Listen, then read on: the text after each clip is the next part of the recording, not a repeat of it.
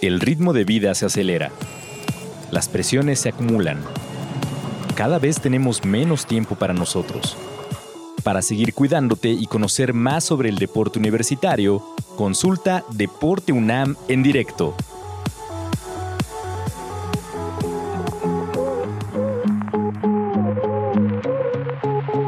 Es importante conocer las fases que pasan para que se forme un conflicto, cómo va escalando este conflicto y en qué momento sería el adecuado para tratar de frenar el conflicto.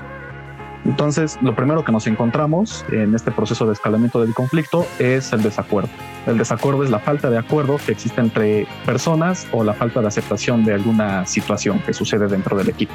Al principio puede ser solo una diferencia de opinión, un malentendido, una percepción de antipatía por algún gesto o alguna actitud descortés o grosera, como ya mencionaba el maestro Alejandro, esta es la primera fase de la creación de un conflicto y sin el desacuerdo que existe no se puede llegar a un conflicto posterior.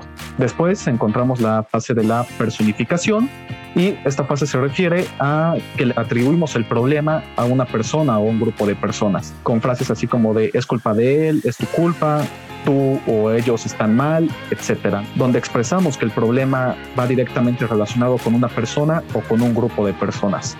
Después seguiría la expansión del problema, que en esta fase, como su nombre lo dice, el problema se expande, explota y es cuando empiezan a verse de forma más clara los problemas que puede traer este conflicto.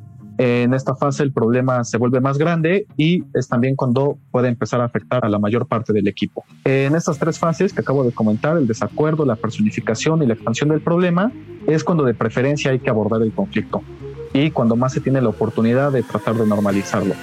Posteriormente, con las siguientes etapas, con las siguientes fases, eh, se vuelve más complicada la resolución del conflicto. Posteriormente, encontramos el abandono del diálogo. En esta etapa, el diálogo previo que pudo llegar a existir se termina.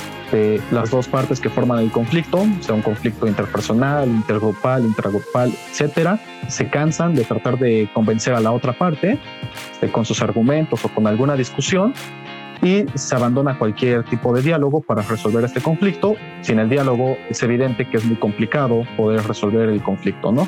¿Para qué me esfuerzo en convencer a la otra persona? No tiene caso seguir explicando mis argumentos. nunca, nunca lo voy a convencer. Ya me cansé de, de hablar con él, etcétera, ¿no? Principalmente es muy importante este tema porque la, el ciclo pasado hablábamos de la comunicación asertiva la comunicación asertiva principalmente nos ayuda a que no escale un conflicto, o poder solucionar un conflicto o este, poder evitarlo, ¿no? Y bueno, también está el caso donde simplemente nunca existió el diálogo.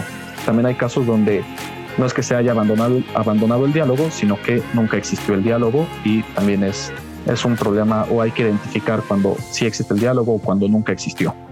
Posteriormente se pasa a la etapa de la imagen negativa. En esa etapa se crea una imagen negativa de la otra persona y se busca dañar la imagen de la otra persona haciendo comentarios con los otros compañeros, con los otros miembros del grupo, como siempre hace lo mismo, este, siempre actúa mal, eh, hace todas las cosas mal, es su culpa.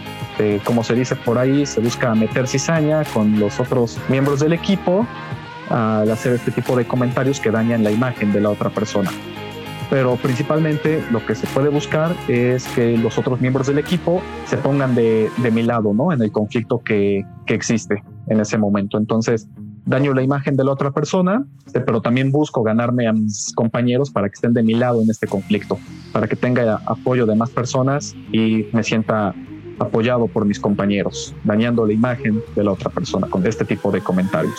Posteriormente pues, se llega a una etapa ya más severa, que es la hostilidad. Eh, en esta etapa la agresión ya está presente, se llega a un punto del conflicto donde todo estalla y lo que antes podían ser pequeñas discusiones, pequeños roces entre compañeros, entre diferentes miembros del equipo, ataques indirectos o alguna discusión en tono moderado, finalmente se convierten en hostilidad, donde pueden existir ataques verbales ya de forma directa o llegar incluso a la agresión física por parte de las dos partes involucradas en el conflicto.